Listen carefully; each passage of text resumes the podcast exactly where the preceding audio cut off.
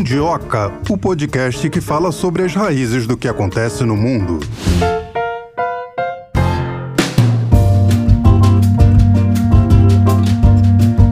Olá, Melina. Olá, Mundiocres. Estamos de volta, hein? Olá, pessoal. Espero que vocês estejam bem. A gente vai falar hoje sobre o cabo de guerra direita-esquerda no Chile e também sobre a nova Constituição. Será que eles desistiram disso, Marcelo? Duas constituintes foram entregues ao povo chileno, uma mais à esquerda, depois uma outra segunda mais à direita. E a população chilena se negou a votar as duas. Nem isso nem aquilo. Vamos saber então o que querem os chilenos com o primeiro entrevistado do dia.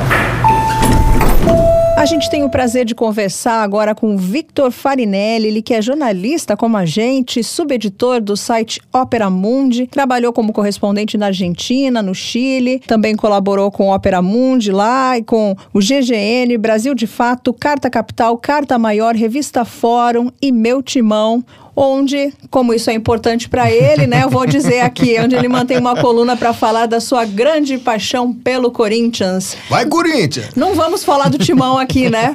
Mas é, vou registrar porque eu quero ganhar a simpatia do meu entrevistado. Tá Obrigada, tá Vitor. Obrigado, eu que agradeço aí o convite. Vamos aqui a falar sobre o Chile, não sobre o Corinthians, mas também é um tema que eu gosto de falar, porque, bom, todo esse tempo vivendo lá, a gente acaba ganhando um carinho também, né, pelo país. Agora, Vitor, por que, que o Chile não conseguiu aprovar uma nova Constituição. Essa é uma coisa que a gente vê daqui, mas não consegue entender essa dimensão. Eu acho que são dois processos diferentes né, que a gente tem que analisar nessa questão. Um processo foi estagido social, né, porque foi quando as pessoas foram às ruas, né, pediram diferentes demandas, estavam ali colocadas. Você tinha a previdência privada que entrega aposentadorias miseráveis para a maioria dos aposentados desde meados da década passada. Você tem um sistema de saúde totalmente privado, é uma situação muito parecida com a que acontece nos Estados Unidos, inclusive, né, onde você só tem operadores privados, não tem um sistema público, e isso faz com que uma pessoa que tem uma doença que requer um, um tratamento um pouco mais caro acaba se endividando muito, e isso afeta pessoas pobres, classe média, então é, é um, cenário parecido com o que está nos Estados Unidos, onde também né, a falta de um sistema público de saúde é um tema grave. Você tem educação um pouco menos, porque desde o decreto da Bachelet em 2014, 2015, você tem educação gratuita no Chile, então tem alguns resquícios dos problemas na, na educação, principalmente na, no financiamento da educação, mas é menos que em outros aspectos, e essas demandas estavam presentes, só que as pessoas foram às ruas com todas essas demandas, algumas outras também relativas a, por exemplo, o movimento feminista, que queria lutar por mais direitos das mulheres, mais presença das mulheres na política,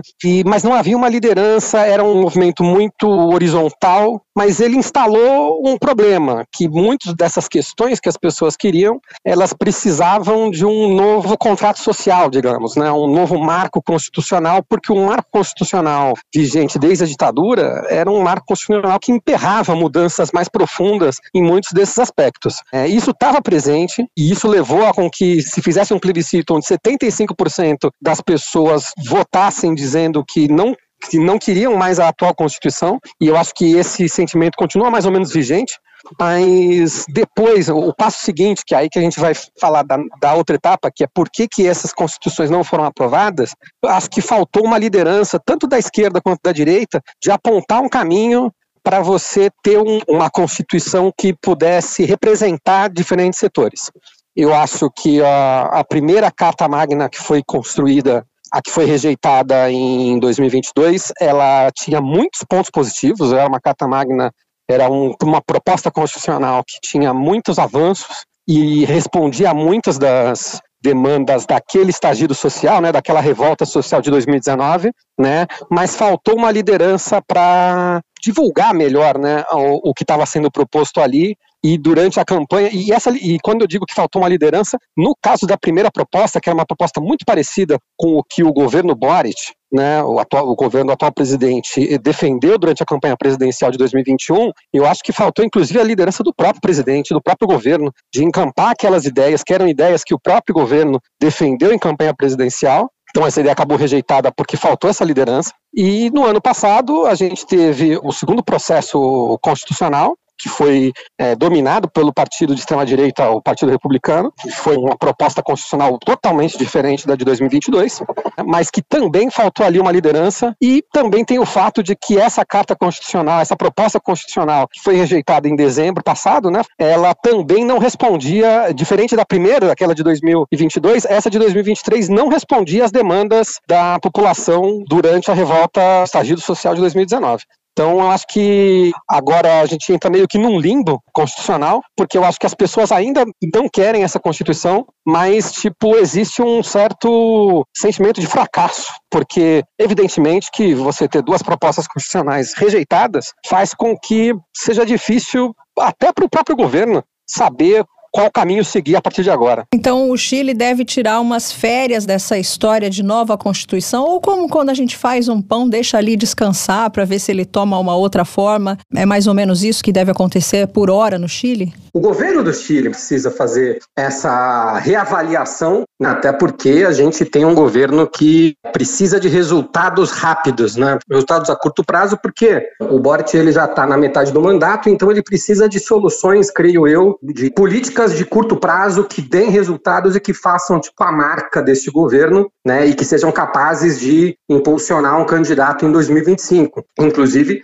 esse ano mesmo vai ter eleições municipais que são, no caso do Chile, né, que a eleição municipal é um ano antes da eleição geral, elas servem como termômetro para o que vai acontecer no ano seguinte. Então, seria inclusive importante que essa aposta que o Boric vai a fazer de uma política de curto prazo que dê resultados, que ela dê resultados esse ano para já ter repercussões na eleição municipal. E, claro, no caso da questão constituinte, não parece ser um tipo de coisa que você aposta para ter o resultado agora, né? Eu acho que vai ficar para o próximo governo tentar ver se tira do arquivo essa questão da reforma constitucional, que de qualquer forma eu acho que vai continuar vigente, né? Porque as coisas que as pessoas pediam continuam sendo temas pendentes no país. Né? Se isso não for tratado dessa forma lá na frente, probabilidade de ter um novo estagido social, né, uma nova revolta como aquela de 2019, acho que é grande ainda. Você diria que o governo Boric ainda está devendo, que é meio decepcionante, ou ele está fazendo o que está podendo?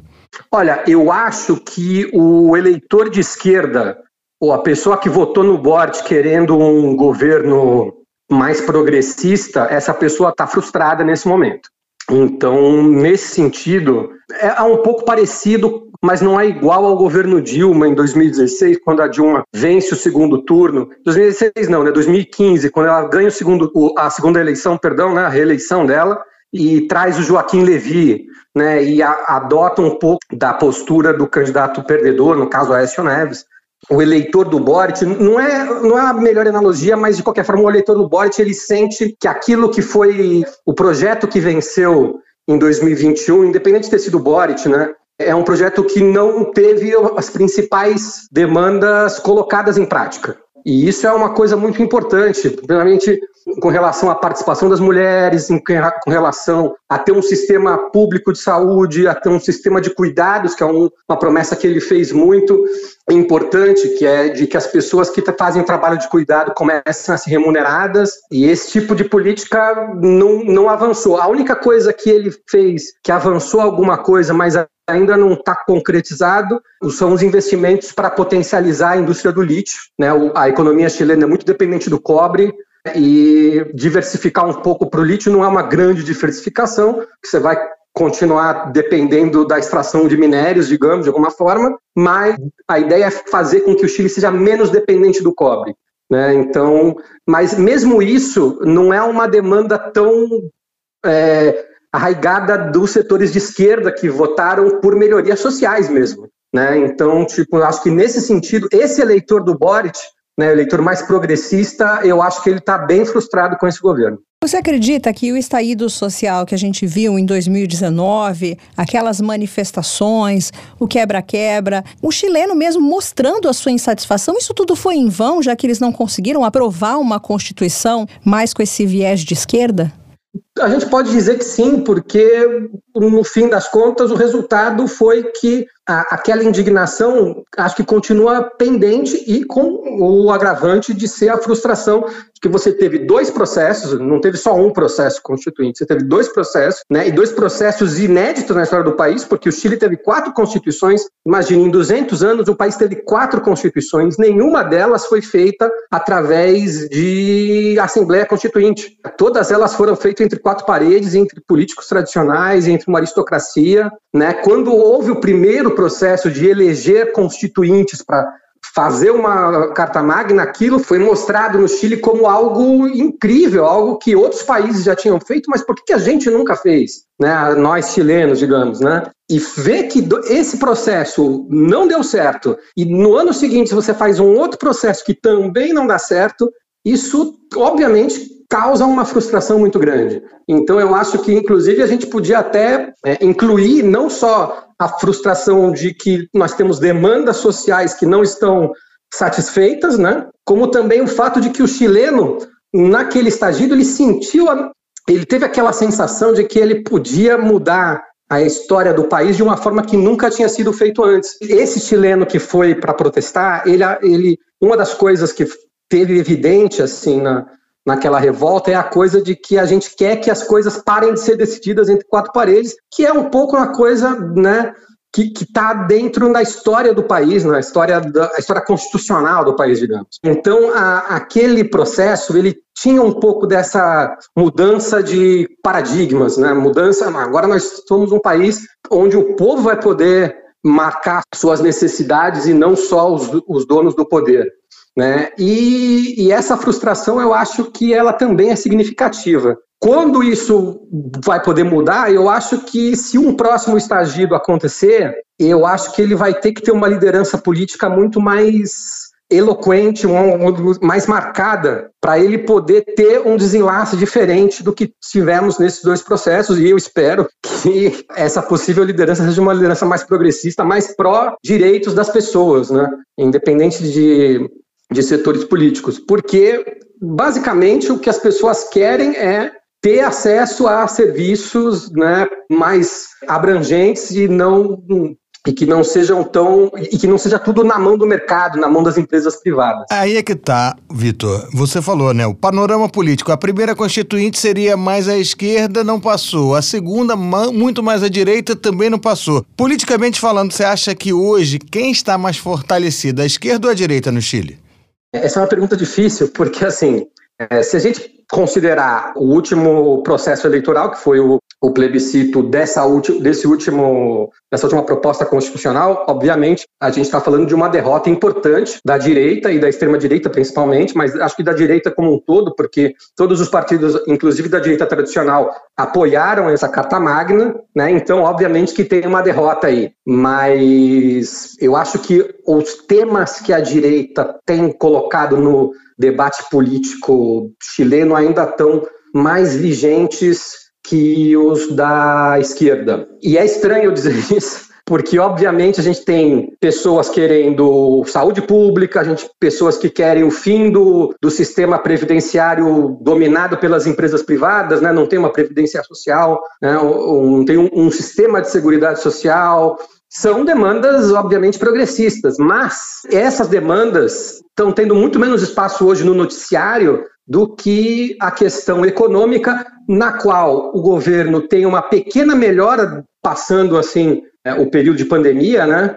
onde a inflação mais ou menos está contida, mas o desemprego não tanto. E esse é um problema, e é aí que a extrema-direita consegue manter os seus temas vigentes, principalmente a questão do ódio aos imigrantes, né? Aquela coisa, como você tem um desemprego muito alto, é muito fácil você vender um discurso de que o imigrante é que está roubando teu emprego, o imigrante venezuelano, colombiano, né? Que são duas comunidades que cresceram muito no Chile nos últimos anos, já vinham crescendo desde antes da pandemia, né? E com esse aumento do desemprego, esse discurso obviamente ganhou muito potencial, né? E a direita, a extrema direita está sabendo usar esse discurso, né? Esse discurso de que é, o Chile não tem falta de emprego, o problema é que os imigrantes estão roubando seu emprego. E, na verdade, o que acontece é o que acontece aqui no Brasil, por exemplo, né, onde o parâmetro do trabalho vem sendo mudado, você tem é, diferentes tipos de emprego, você tem diferentes tipos, você tem inclusive a precarização, que, que é uma coisa que também está vigente. Às vezes, muita gente trabalha para aplicativos que te pagam muito menos do que você precisa para sobreviver mensalmente. Então, é um problema que outros governos também estão enfrentando, o Chile também está enfrentando e o, e o, governo do Boric não está sabendo dar essa resposta. E essa questão é, antimigratória tá, continua sendo o tema mais importante hoje. Se você for ver assim nas redes sociais chilenas, você vai ver muitos vídeos em algumas cidades onde você tem grupos de chilenos né, hostilizando comunidade venezuelana, comunidade colombiana principalmente, né, a haitiana um pouco menos porque é menos numerosa, né? Os venezuelanos e colombianos são maiores, é, mas é, esse tema ainda está vigente. O desafio do Boric, eu acho, é tentar recuperar a questão de que o governo, quem está no poder, precisa lutar principalmente por ter direitos sociais mais amplos para toda a população, não só imigrantes, como também os chilenos. Né? O chileno, quando ele tiver melhores condições de vida, ele também vai poder é, ter uma vida melhor, né? independente de se você tem mais estrangeiros vivendo no país ou não. Nesse sentido, eu acho que o governo peca muito porque ele não sabe colocar sua agenda perante a opinião pública. A extrema-direita está sabendo melhor utilizar o seu discurso, pelo menos atualmente.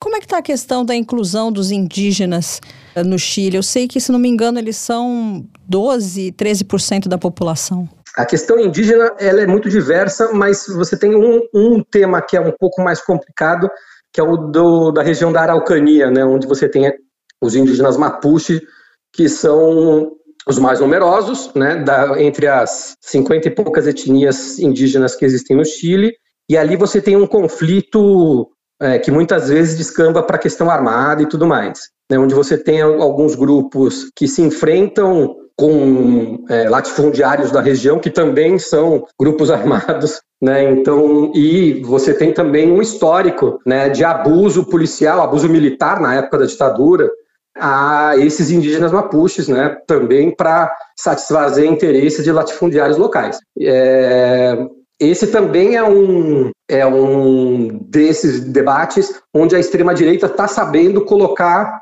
o seu discurso de que a solução para esse conflito é militarizar a região, né, usar as forças armadas, e o que na prática significa mais hostilidade ao povo mapuche. Né? Então, assim, em, com relação a outros povos indígenas, a questão é mais ou menos é, fácil de enfrentar, porque existe menos conflito, né? ainda assim existem conflitos é, regionais menores, mas no caso do conflito Mapuche, onde a solução passa por desmilitarizar o tema, o governo não está sabendo avançar melhor nisso e está mantendo certas coisas que eram padrão do governo de direita anterior, né, do Sebastião Pinheira, que era a militarização, e essa militarização, obviamente, mantém os mesmos, as mesmas relações né, entre o poder militar e os latifundiários locais, então o povo mapuche se sente ameaçado, se sente diminuído diante desse panorama, né? Então, eu acho que nesse sentido, essa é uma das frustrações que o governo Boric tem trazido, especialmente para aquele público mais progressista que esperava outra coisa do governo dele. Você colocou no início da nossa conversa que a Previdência privada entrega uma aposentadoria miserável, como você colocou. E a gente sabe que aqui no, no governo passado, o nosso ministro da, da Fazenda, no caso, ele esteve no Chile e é colocado por muitos adversários dele como um dos responsáveis por essa questão, inclusive que o Chile teria um grande número de, de, de pessoas de terceira idade se matando, procurando suicídio, porque não conseguiam viver e ficavam com vergonha. Essa situação já diminuiu? É diferente ou isso daí nunca foi, foi verdade? Não, essa situação é verdade. O sistema de previdência privada, quando ele foi instalado, ele prometia que todas as pessoas, isso foi nos anos 80, ainda durante o ditador de Pinochet, ele foi prometido de que todas as pessoas se aposentadoriam com 100% do seu salário integral. A ideia era que essas empresas de previdência privada iam investir o dinheiro que você coloca lá na bolsa de valores e você seria dono de grandes empresas, Coca-Cola, IBM, né? Você seria meio que um trader, né? Essa onda trader que, que a gente vê no Brasil hoje, na época do Chile, era um pouco isso. Passava essa sensação. Isso, a partir dos anos 2010, 2015, começou a cair esse, essa ilusão, porque as primeiras pessoas começaram a se aposentar nesse sistema novo, e, obviamente, a realidade foi muito diferente daquilo que se prometeu nos anos 80. O Paulo Guedes, ele viveu essa época, ele não trabalhava exatamente no governo do Pinochet, mas ele era professor da Universidade do Chile na época. Ele, a Universidade do Chile era, é a principal universidade do país, né? ele dava aula de economia lá, ele conhecia as pessoas que faziam parte da equipe econômica do governo do Pinochet na época, ele conhecia as pessoas que implementaram esse sistema, então era até natural que ele quisesse reproduzir ele no Brasil. Né? É, mas ah, calhou de ele ser ministro do Bolsonaro numa época em que esse sistema que ele queria implementar já era um desastre no Chile. E essa situação continua. O estagido social, né, a revolta de 2019, da qual a gente falou na resposta anterior, muito do daquele sentimento surgiu por causa da questão das aposentadorias. E, e, esse é um problema que continua vigente. O atual governo, ele, diante da, do fracasso do, da primeira proposta constitucional, que dava uma solução melhor, porque criava um sistema previdenciário público, a proposta desse governo foi criar é uma proposta que ainda não está vigente, que precisa ser aprovada no Congresso, mas é criar um, uma previdência estatal, né, a, a, através do Banco Estado, que é como a Caixa Econômica do Chile, né, o banco estatal do país. Né, e essa, é, essa empresa estatal competiria com as outras privadas, que são as que dominam o mercado, e não são muitas, inclusive, acho que são umas três ou quatro atualmente, né, seria uma quinta empresa para criar um parâmetro assim, tipo, né, com, com daria mais rendimento e supostamente, dentro das leis do mercado, obrigaria as empresas privadas também mudar o seu cálculo. Economistas mais progressistas questionam essa solução, dizem que ela não vai dar em nada, porque no fim das contas, essa previdência do Banco Estado vai acabar operando dentro da lógica das privadas, então vai continuar sendo igual ao que está acontecendo atualmente. Mas, enfim, é a aposta que esse governo está fazendo. Né? Então a gente tem que ver até onde isso vai dar. Mas de qualquer forma, esse, esse problema continua vigente. Eu não sei se existem dados mais atualizados com, re, com relação à questão de suicídio de, de, pessoas idosas, especialmente pessoas que já se aposentaram né, e, e, ganham um salário, uma aposentadoria muito menor daquilo que elas esperavam pelo sistema né, de AFP, que é esse sistema privado. Né, mas isso até antes da pandemia era um problema realmente sério e, bueno, depois da pandemia, as coisas, a situação no país mudou, mas o problema continua vigente, evidentemente. De vez em quando aqui no Mundioca a gente faz uns exercícios aqui de previsão, futurologia. Eu queria te perguntar se você acha que o Chile, se recebesse um convite para entrar no BRICS, aceitaria. Eu sei que a Venezuela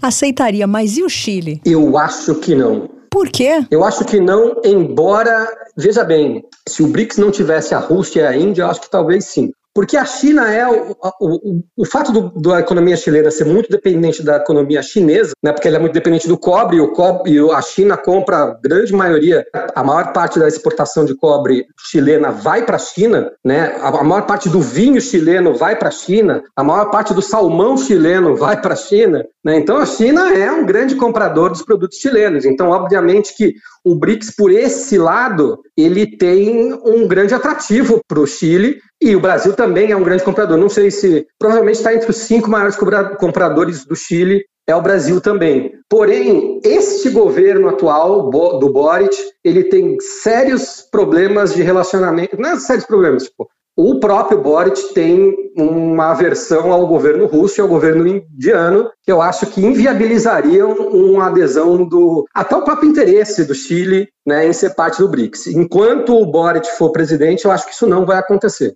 Mas se outro grupo de esquerda, perdão, é, chegar ao poder, por exemplo, o Boric ele disputou as prévias internas do setor dele, que inclui Partido Comunista e Frente Ampla, com o Daniel Radwe, que é o líder do Partido Comunista, né, o Boric é da Frente Ampla. Naquela disputa, o Radwe, que foi derrotado nas prévias, ele falava dos BRICS, ele não dizia eu quero que o Chile entre no BRICS, ele não chegou a dizer isso, mas ele dizia que o Chile tinha que se preparar para um novo mundo onde outros grupos vão estar buscando maior espaço como o BRICS isso já dava a entender uma certa intencionalidade, né? Acho que se. Claro, o fato dele não sinalizar mais abertamente para o BRICS também tinha a ver com o fato de que o Brasil estava sendo governado pelo Bolsonaro, né? O BRICS em 2021 é, era diferente do BRICS de 2023, digamos. Se o Radwe estivesse no poder hoje, eu acho que ele sim faria espaço de postular a entrada do, do Chile no BRICS, mas enquanto for o, o Boric, eu acho que isso não vai acontecer, não. Vamos esperar, né, Vitor? A gente teve o prazer de conversar com Vitor Vaninelli, que é jornalista e subeditor do site Opera Mundi, que é muito bom, aliás, e já trabalhou como correspondente na Argentina, principalmente no Chile, por onde viveu 20 anos e colaborou não só com Opera Mundi, mas também com meios como GGN, Brasil de Fato, Carta Capital, Carta Maior, Revista Fórum e Meu Timão, onde mantém uma coluna para falar de sua paixão pelo Corinthians. E você tá gostando do Yuri Alberto ou não? Para terminar? Puxa, não tô gostando do Yuri Alberto. Eu acho. Mas olha, eu vou dizer uma coisa para vocês. Saiu, inclusive no Meu Timão, uma especulação de que tem um, um atacante camaronês chamado Vicente Abubacar é. que poderia ser contratado pelo Corinthians, e eu sempre defendi, algumas colunas, inclusive, quem segue a minha coluna no meu timão sabe, que o Corinthians deveria ser a porta de entrada para jogadores africanos, já que o Brasil está trazendo jogadores de outros países né, para fortalecer a nossa liga aqui local. Em algum momento, jogadores africanos também terão que vir, até porque a relação do Brasil com a África sempre é uma relação que precisa ser explorada, né? E eu acho que, ah, vou falar um pouco como corintiano aqui, mas eu acho que o Corinthians seria a porta de entrada ideal para esses jogadores para o Brasil. Eu ficaria, eu como corintiano ficaria muito orgulhoso de ter jogadores africanos no Corinthians. Espero que essa negociação aconteça e que ela dê muito certo e quero comemorar gols do Abubakar com a camisa do Coringão. E aqui no Mundioca, toda sexta-feira a gente fala de África, ou seja, se o Abubakar aparecer no Corinthians, a gente vai fazer até quem sabe um dia uma correlação jogadores transacionados entre os continentes. Um grande abraço, Vitor. Valeu Valeu, muito obrigado pelo convite novamente. Tchau, tchau. Tchau, tchau. Só estando lá mesmo para saber exatamente o que, que o povo quer. A verdade é que a Constituição do tempo do Pinochet ainda fica valendo, por mais que ela tenha sido mudada durante o governo da Bachelet. Então tá, então vamos chamar o segundo entrevistado do dia. A gente tem o prazer de receber aqui no Mundioca o professor titular de História da América pela Unesp, Alberto Ágio. Seja bem-vindo aqui ao nosso podcast, professor. Muito obrigado, Marcelo, novamente pelo convite e vamos conversar aí sobre os temas do Chile que você levantou. Professor, começo te perguntando por que, que o povo chileno recusou duas vezes a, a nova Constituinte. São dois textos diferentes, né? Mas por que duas vezes? Bom, eu acho que aí é uma sinalização, né? É que, em primeiro lugar, em 2022, a recusa foi a um texto marcadamente de esquerda, identitarista, com muitas questões voltadas a uma reforma radical do Estado chileno, enfim, era, vamos dizer, um texto constitucional de esquerda, talvez uh, a experiência de um texto de esquerda que nunca o Chile tenha tido e teve agora. E em razão disso, como o voto para eleger a, a, Assembleia Constituinte, aquela primeira, ele foi um voto facultativo, e a votação no plebiscito de saída para aprovar ou, ou rejeitar era um voto obrigatório. Então, aí se marcou uma diferença entre um, um, eleitorado mais restrito, que elegeu os constituintes, e o eleitorado mais amplo, que envolveu mais pessoas, mais eleitores, e essa proposta inicial de um texto constitucional basicamente de uma esquerda radical, identitarista, não passou por uma votação bastante forte, né, contrário a isso. Então, no fundo, como esse texto vinha das manifestações de 2019, da eleição do presidente Boric e de todo o espírito que existia ali de uma ideia de refundar o país, então, esse é o sinal. É, a população chilena não aceitou os termos dessa refundação e rejeitou eh, essa proposta constitucional. Depois, eh, imediatamente, se criou uma comissão especial no Congresso, o Congresso aprovou não é, um novo tipo comissão eleitoral, já não era mais uma assembleia constituinte, e aí se fez uma votação para um número bastante menor de, de representantes, que houve, enfim, no rescaldo da derrota da esquerda no plebiscito anterior, houve uma votação muito maior de representantes da direita que acabaram tendo a maioria desse Conselho Constitucional. E aí havia uma proposta inicial, isso tudo foi trabalhado e gradativamente o Partido Republicano, que é o partido mais à direita no Chile, o partido pelo qual o Cast, que foi o concorrente do Boric na última eleição, eles começaram a radicalizar também de outro lado. Ou seja, e acabou saindo um texto para a Constituição, um texto que poderemos qualificar como ultraconservador. Então, quando isso vai de novo a voto, fica claro que pela votação, pela rejeição que teve um pouco menor do que a rejeição no processo anterior, essa rejeição significou que a sociedade chilena, no seu conjunto, né, rejeitou tanto a refundação anterior quanto esta da ultradireita. Então, o que a gente pode dizer é que a população mandou um recado para a sociedade política chilena que ela não estaria disposta a aprovar nenhum tipo de refundação do país, nem pela esquerda, para a esquerda mais radical, nem pela direita ultraconservadora. Então, esse pelo menos é um primeiro sinal que eu noto que é uma derrota dos dois projetos de refundação do país que se expressaram nos últimos quatro anos, nas várias eleições que o Chile passou nos últimos quatro anos. Claro que há outros recados, por exemplo, se imaginou que, eh, a partir de 2019, uma crítica contundente ao período anterior da concertação, os 20 anos depois da derrota do Pinochet, então toda enfim, todos os governos que vieram lá desde os anos 90 até a segunda década do século, havia uma crítica muito grande aos governos chilenos e o movimento era, foi expressou isso, né? Porque é, é a questão lá do do preço da passagem, dos ônibus, etc. Isso, né? O dos não são apenas 30 pesos, são 30 anos. Então havia uma crítica muito grande ao período da concertação. Então, isso, obviamente, a sociedade chilena deu um recado. Ela não concordou com essa crítica absoluta, embora o mal-estar era grande em relação a muitos aspectos, é, aposentadoria, pensão, questão de saúde, questão da educação, toda a privatização que se manteve no Chile, mas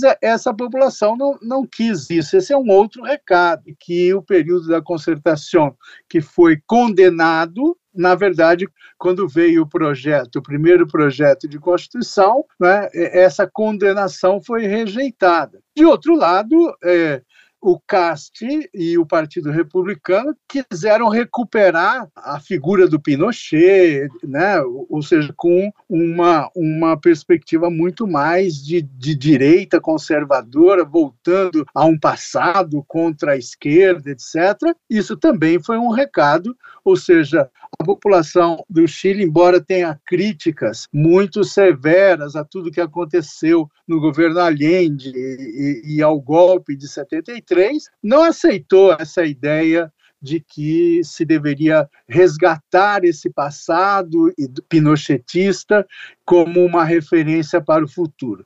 E o que acabou acontecendo? Acabou acontecendo que a Constituição em vigor no Chile é a Constituição de 1980, a Constituição feita e plebiscitada pelo Pinochet, mas que nos anos 90 ela teve muitas reformas, reformas importantes, reformas significativas, a ponto da opinião pública dizer que essa Constituição de 80 é uma Constituição é, do Ricardo Lagos, por conta das reformas que o Ricardo Lagos fez. E no final das contas, tudo aquilo que parecia criar uma nova ordem política, finalizando a longuíssima transição democrática do autoritarismo para a democracia no Chile, acabou frustrada. Então, o Chile é um, hoje um país democrático, mas com uma transição incompleta. É um caso bastante à parte na realidade latino-americana, né? Uma transição incompleta, embora a democracia esteja vigente no país. Professor, eu queria que o senhor pudesse depurar mais isso. As propostas dos dois projetos eram totalmente diferentes uma das outras, não? Sim, eram totalmente diferentes.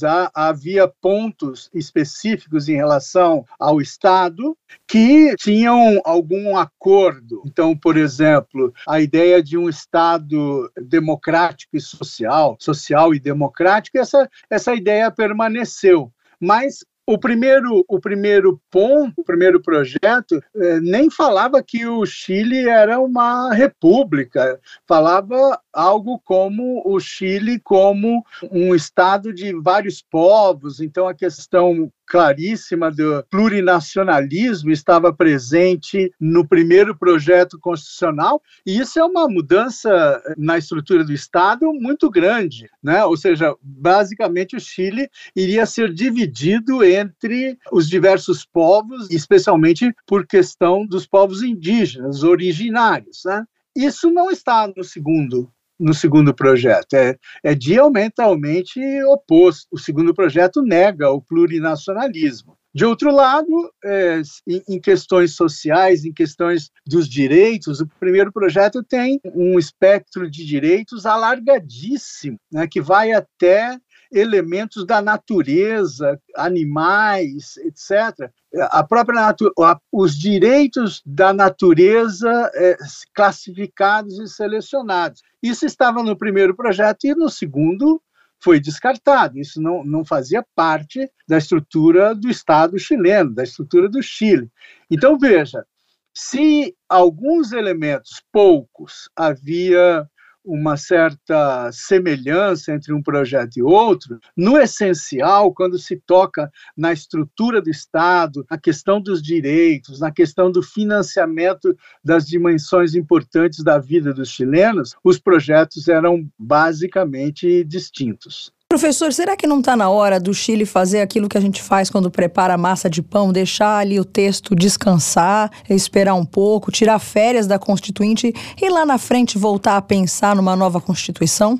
Eu acho que já se fez isso. Com a derrota dos dois projetos, e no fundo, de um lado você tem uma frustração muito grande, porque nenhum dos projetos foi aprovado, de outro lado você tem um saldo, de certa forma, positivo, que é a grande participação política que a sociedade chilena realizou em todo esse período, né? desde 2019. Então, há um saldo positivo do ponto de vista da participação. E em contrapartida, também há um, um, desgaste, um cansaço em relação ao tema constitucional. Então, participação política é, é importantíssima, mas não mas na forma como se deu, buscando refundar o Estado chileno, refundar a nação chilena. E hoje não se fala mais em um terceiro período de discussão constitucional. A Constituição vigente está vigente, está aí, a de 1980, com as reformas, especialmente do Lagos, da Bachelet,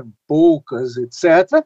Então, a partir de agora, o que o Chile vai tocar politicamente são as reformas que o governo vai propor ao parlamento que tocam a questão tributária, que tocam a questão da, da saúde, que tocam a questão eh, dos impostos, né, tributária, que toca a questão da, da educação, da gratuidade ou não de determinados, determinadas eh, eh, universidades públicas, de cursos nas universidades públicas, enfim. O que está em questão agora, o Chile eh, se volta para a dimensão da ação governamental que o Boric é o presidente, ele ainda está legitimado, em, embora a sua popularidade é muito menor do que, do, do, do, que no momento em que ele foi eleito e assumiu o governo, mas ele, ninguém coloca em questão eh, o governo Boric no sentido de vamos retirá-lo eh, porque ele faz parte e apoiou o primeiro projeto, que era o projeto de uma esquerda mais radical. Não há sinais disso, desse tipo de encaminhamento. O que há é o contrário. O sinal é 2024, em, de, em outubro, haverá eleições municipais e eleições de governadores no Chile, pela segunda vez, e eleições de prefeito e de vereadores, como nós chamamos aqui. Então, isso vai acontecer em outubro, e a partir daí, é, em seguida, virá a eleição, a eleição de parlamento, a eleição no Congresso e a eleição presidencial. Então, essa é, é para isso que a política chilena eh, está se voltando depois do fracasso das duas tentativas de estabelecer uma nova constituição no país. Então, de certa forma, essa ideia de deixar essa massa descansar, ela vai até mais além, ou seja, ninguém imagina que será que o Chile tem capacidade de, através de um processo exclusivo, construir uma nova Constituição para o país. Mas ele admite que a situação política é uma situação estabilizada, há uma democracia e as instituições do parlamento, as instituições judiciárias e o presidente da República, o governo, do ponto de vista executivo, isso tudo está funcionando, funcionando conforme uma democracia pede e uma democracia historicamente bastante eh, importante no Chile, com as suas divisões de partidos, à direita, à esquerda, e todo o espectro, e que isso eh, tem que continuar. Então, eu acho que depois eh, de todas essas eleições, essas tentativas de Assembleia Constituinte, Comissão Constitucional e plebiscitos constitucionais de entrada e de saída, eu acho que esse processo está esgotado. Os, os chilenos e nem mesmo os políticos chilenos querem retomá-lo e sim vivenciar a vida política democrática que existe no Chile. Professor Alberto, temas controversos, vamos lá, aborto, imigração, segurança, dominaram as discussões na Constituinte. Isso mostra um Chile mais conservador ou mais progressista? Olha, esses temas dividem as sociedades em todos os quadrantes, né? em todos os lugares do mundo. Né? Eu não, não vejo em alguns lugares, alguns desses temas eh, são mais avançados e, e, e são até eh, legais, né, como o aborto, eh, no caso, mas de, de toda forma, questão da imigração, a Europa vive esse drama, os Estados Unidos, nós aqui também, menos, né? Aqui no Brasil, mas é, é, aparece alguma coisa em alguns estados também, especialmente no sul. Então, o que, o que fica claro é que a sociedade chilena não pode ser definida nem de um lado como uma sociedade rebelde de esquerda, como parecia ser lá em 2019, nem uma sociedade ultraconservadora que não quer mudanças nenhuma, é, e, e, isso é, define tudo. Não, esses temas são temas que dividem, dividem mesmo por conta da nossa cultura, da nossa história cultural latino-americana ou não. Claro que nós temos uma marca muito grande de processos políticos que são muito pelo alto, né? processos políticos muito marcados pela exclusão da participação política eh, real eh, da, das populações. Claro que há participação quando vem a, a, a democracia, há eleições, mas a nossa cultura política na América Latina ainda é uma cultura muito fechada. Então, eu não diria que é a vitória do conservadorismo por conta desses temas, porque essas questões estão em toda parte, e diria que a cultura política, sim, a cultura política precisa se abrir mais, ter mais aceitação das diferenças, ter mais eh, olhos para solidariedade, eh, não só para o empreendedorismo e a vitória, o triunfo individual de cada pessoa na sua profissão, na sua vida, mas ter uma visão mais solidária da vida humana, e isso combinado com as questões ecológicas, tudo isso acho que são alterações da cultura política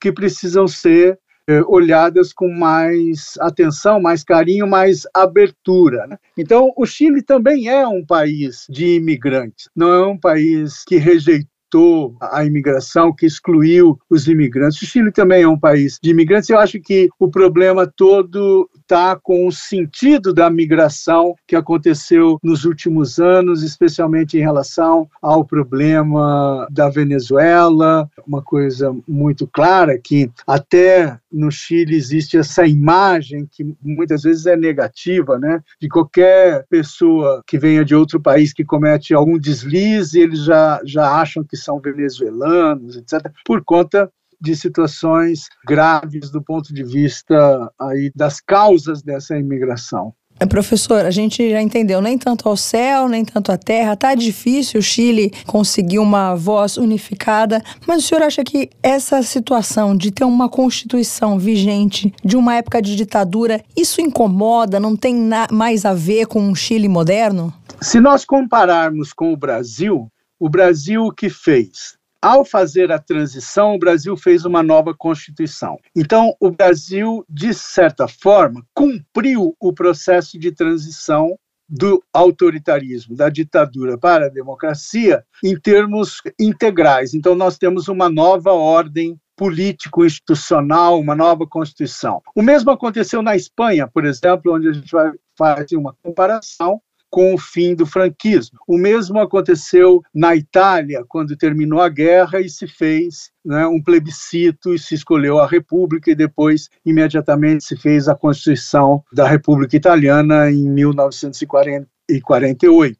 Então, veja, é claro que eh, a situação chilena é particular, mas eh, se nós adotarmos uma perspectiva é, idealista, ela é uma situação que precisa obrigatoriamente ser mudada. É, eu creio que a, as lições da história e da política mostram que não é bem assim, que eh, nos 20 anos que ocorreram os governos da, da concertação no Chile, uma certa etapa da transição foi vencida, né? Eh, isolando Pinochet, os militares, os governos civis começaram a fazer reformas, o Chile passou um, um, a ser um país reluzente, importante na América Latina e no mundo, todo mundo falava do Chile, né?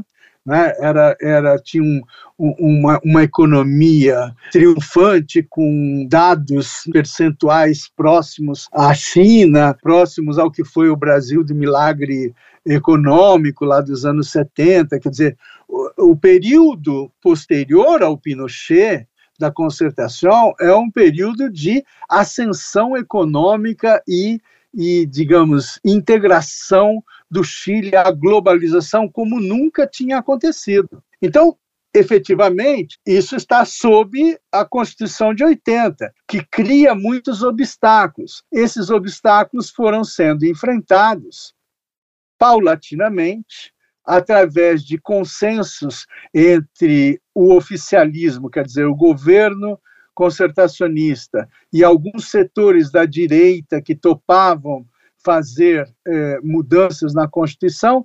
Então, isso acabou de uma certa forma, através de um processo, sim, que não tem fim, vamos dizer assim, esse processo de reformas progressivas nessa Constituição que vem do autoritarismo. Esse processo não se completou. E quando explode, né, em 19, a revolta, e da revolta à violência, e da violência à fratura, tudo isso parecia, digamos, uma revolução é, francesa que nos dez anos até o Napoleão, né, até primeiro o Termidor e depois o Napoleão, tudo estava acontecendo no Chile em, dois, três anos. Mas isso fracassou. Fracassou porque o nome disso era democracia, era necessário é, sancionar democraticamente toda essa é, esse revolvimento da política, né?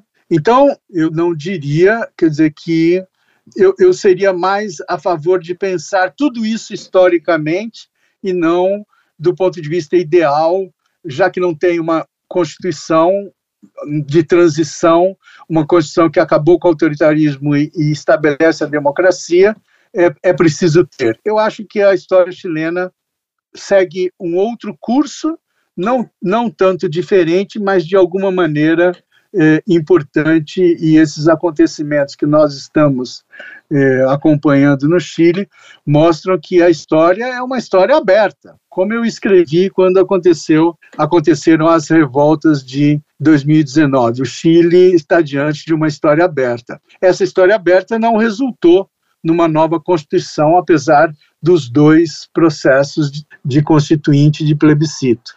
O que não quer dizer que o Chile não tem uma democracia e o que não quer dizer, mais ainda, que essa democracia está ameaçada pela frustração desses, desses processos. Afinal, professor, quatro anos depois, a gente pode avaliar o que, que aconteceu nos protestos de 19? O que aconteceu é que é algo muito difícil de ter toda a dimensão daquilo que ocorreu. É muito difícil. Existem vários estudos aí tentando abarcar e compreender. Havia efetivamente um grande mal-estar, a classe política chilena não conseguia dar respostas efetivas a esse mal-estar e tudo ficou então equacionado como um problema do autoritarismo pinochetista que impede, que bloqueia o avanço democrático, e de outro lado, do ponto de vista econômico, que o neoliberalismo gera esse grande mal-estar na sociedade chilena. Esses dois componentes estão na base da explosão que ocorreu ali. E essa explosão levou massas para a rua em diversas manifestações sequenciais, algumas maiores, outras menores, etc. Levou a uma repressão muito grande, especialmente porque elas começam com uma violência inaudita, uma violência de inaudita depois da democratização, que eu quero dizer, quebrando estações do metrô, boa parte das, das, estações do metrô foram destruídas e mais outros setores do centro da cidade de Santiago foram destruídas. Eu estive eh, depois lá e, e algumas igrejas foram destruídas no centro de Santiago. Então havia uma espécie de explosão eh, de caráter até mesmo irracional do ponto de vista de uma violência que expressava uma contenção de participação, de desejo, de representação e, e de resposta né, do Estado chileno. Então, essa explosão não eh, te, eh, tinha que ser colocada num, num calce, numa, numa guia, e essa guia foi o quê? A Constituinte. Fazer a eleição para a Constituinte e construir uma nova Constituição. Tudo parecia se voltar para isso, na medida em que o poder daquela massa eh, tinha que se institucionalizar de algum jeito. Nós sabemos que quando isso acontece na história, algum jeito, alguma, alguma solução vai ter, ou através de um acordo, que é muito raro, ou através de um poder que vem de cima para baixo. E aí, vamos dizer, esteve-se ao borde, ao limite de uma revolução no Chile em 2019. Só que as forças políticas que poderiam conduzir tudo isso foram incapazes de conduzir. e, ao mesmo tempo, a, a prática, a cultura chilena de jogar eh, todas as saídas para a dimensão político-institucional fez com que se legitimasse o caminho da Assembleia Constituinte. Então, aí, com a perspectiva da Assembleia Constituinte, dizer, tudo se encaixou. Claro que com oposições. Por exemplo, o Partido Comunista foi contrário. Não, não quis aquela alternativa. Claro, esse Partido Comunista Chileno imaginava outra coisa, tinha outra perspectiva, uma perspectiva mais insurrecional, menos institucional. Ele ficou isolado e, mas mesmo assim participou do processo da Constituinte e depois da eleição do Boric. Então, nós sabemos que essas explosões sociais e políticas podem acontecer na história, acontecem, elas podem redundar em revolução, né, mas nem sempre.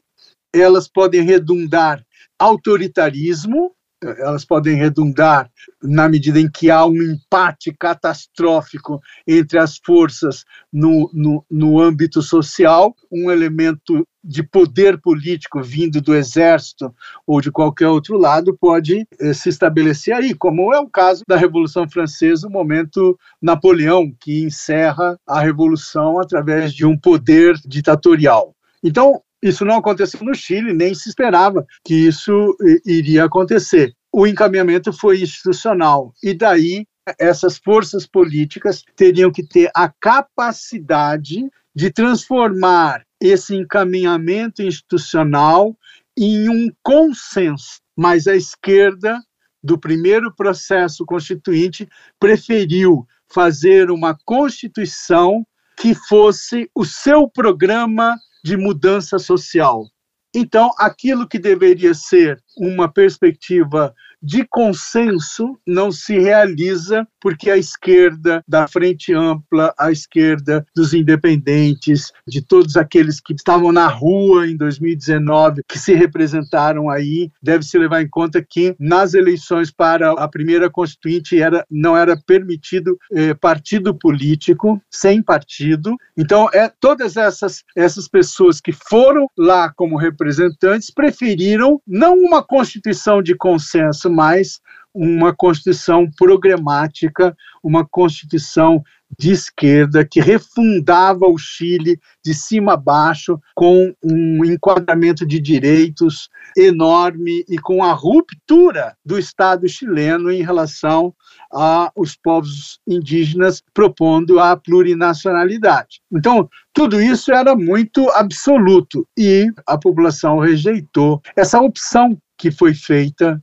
por aqueles que eh, representavam efetivamente aquilo que foi o estalido eh, social de 2019. Tá certo, a gente conversou com o professor Alberto Age, professor de História da América da Unesp. Muito obrigado, eu agradeço vocês novamente pelo convite, estou aí à disposição. Muito obrigado, professor. Tenha certeza que a gente volta a conversar. Abração. Um abraço. Um abraço. Tchau. Tchau. Agora é a hora do mundo bizarro.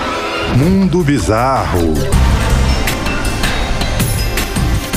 Marcelo, uma pena que você não tem cachorro. Eu já tive. Acho que você me falou dessa cachorrinha Cristal, né? Isso, isso mesmo. Boa memória. A Cristal costumava comer objetos? Não, porque eu não deixava ela comer, mas volta e meia ela tentava, né? Principalmente quando o filhotinho tem muita curiosidade em estabelecer gostos e texturas. Pois é, mas olha o que aconteceu com esse cachorrinho. Um casal ficou vasculhando as fezes do seu cão depois de ele comer nada menos do que 4 mil dólares, ou seja, 19.500 reais em notas de 150 no fim do mês passado. Carrie Law, de 33 anos, contou que Cecil, de 7, havia se escondido na cozinha da casa em que mora em Pittsburgh, nos Estados Unidos onde ela havia deixado sobre uma mesa uma reserva em dinheiro que tinha acabado de sacar. Durante meia hora, eles se ausentaram da cozinha. Foi tempo suficiente para o animal encontrar cédulas e devorá-las. A Carrie Clayton, o seu marido, só restou esperar que Cecil evacuasse, fizesse cocô e tivesse as suas fezes vasculhadas por eles. Meu Deus! Eu só posso rir disso. É, eu imaginando lá eles peneirando né? as fezes do cachorro. Quase tive um ataque em infarto. Esse cão, juro por Deus, nunca tinha tocado em nada na vida, contou a Carrie, de acordo com a reportagem no Pittsburgh City Paper. Algumas notas foram engolidas inteiras, outras, no entanto, foram mastigadas por Cecil e ficaram em pedacinhos. Por sorte, o banco aceitou repor as notas, das quais o casal apresentou o número de série. No fim das contas, Carrie até brincou com a situação, dizendo que nunca havia imaginado que seria capaz de fazer lavagem de dinheiro. Ela tinha seu próprio caixa eletrônico, né? É, que nojo. Americano levou o animal a um veterinário que disse que Cecil não precisa de medicamento, mas deverá ficar sob observação. Que depois podem vir as moedinhas, né? Gente, Troco. graças a Deus a Chica nunca fez uma coisa dessa. E se fizesse? Ah, eu não sei, não você sei. Você levava é, é ela é para o supermercado e falava, peraí que eu vou pagar já já. É em cash ou cartão? Aí você vai lá, em cash, espera já só. Já pensou? e esse foi o Mundo Bizarro de hoje. Mundo Bizarro. O programa de hoje está chegando ao fim. Marcelo, dá aquele recadinho para os nossos mundiocers. Arroba Mundioca com K no Twitter e arroba mundioca.podcast no Instagram. Curta, comente, compartilhe, mande mensagem para Mel. Um grande beijo para você e até a próxima. Beijos, tchau, tchau. Mundioca, o podcast que fala sobre as raízes do que acontece no mundo.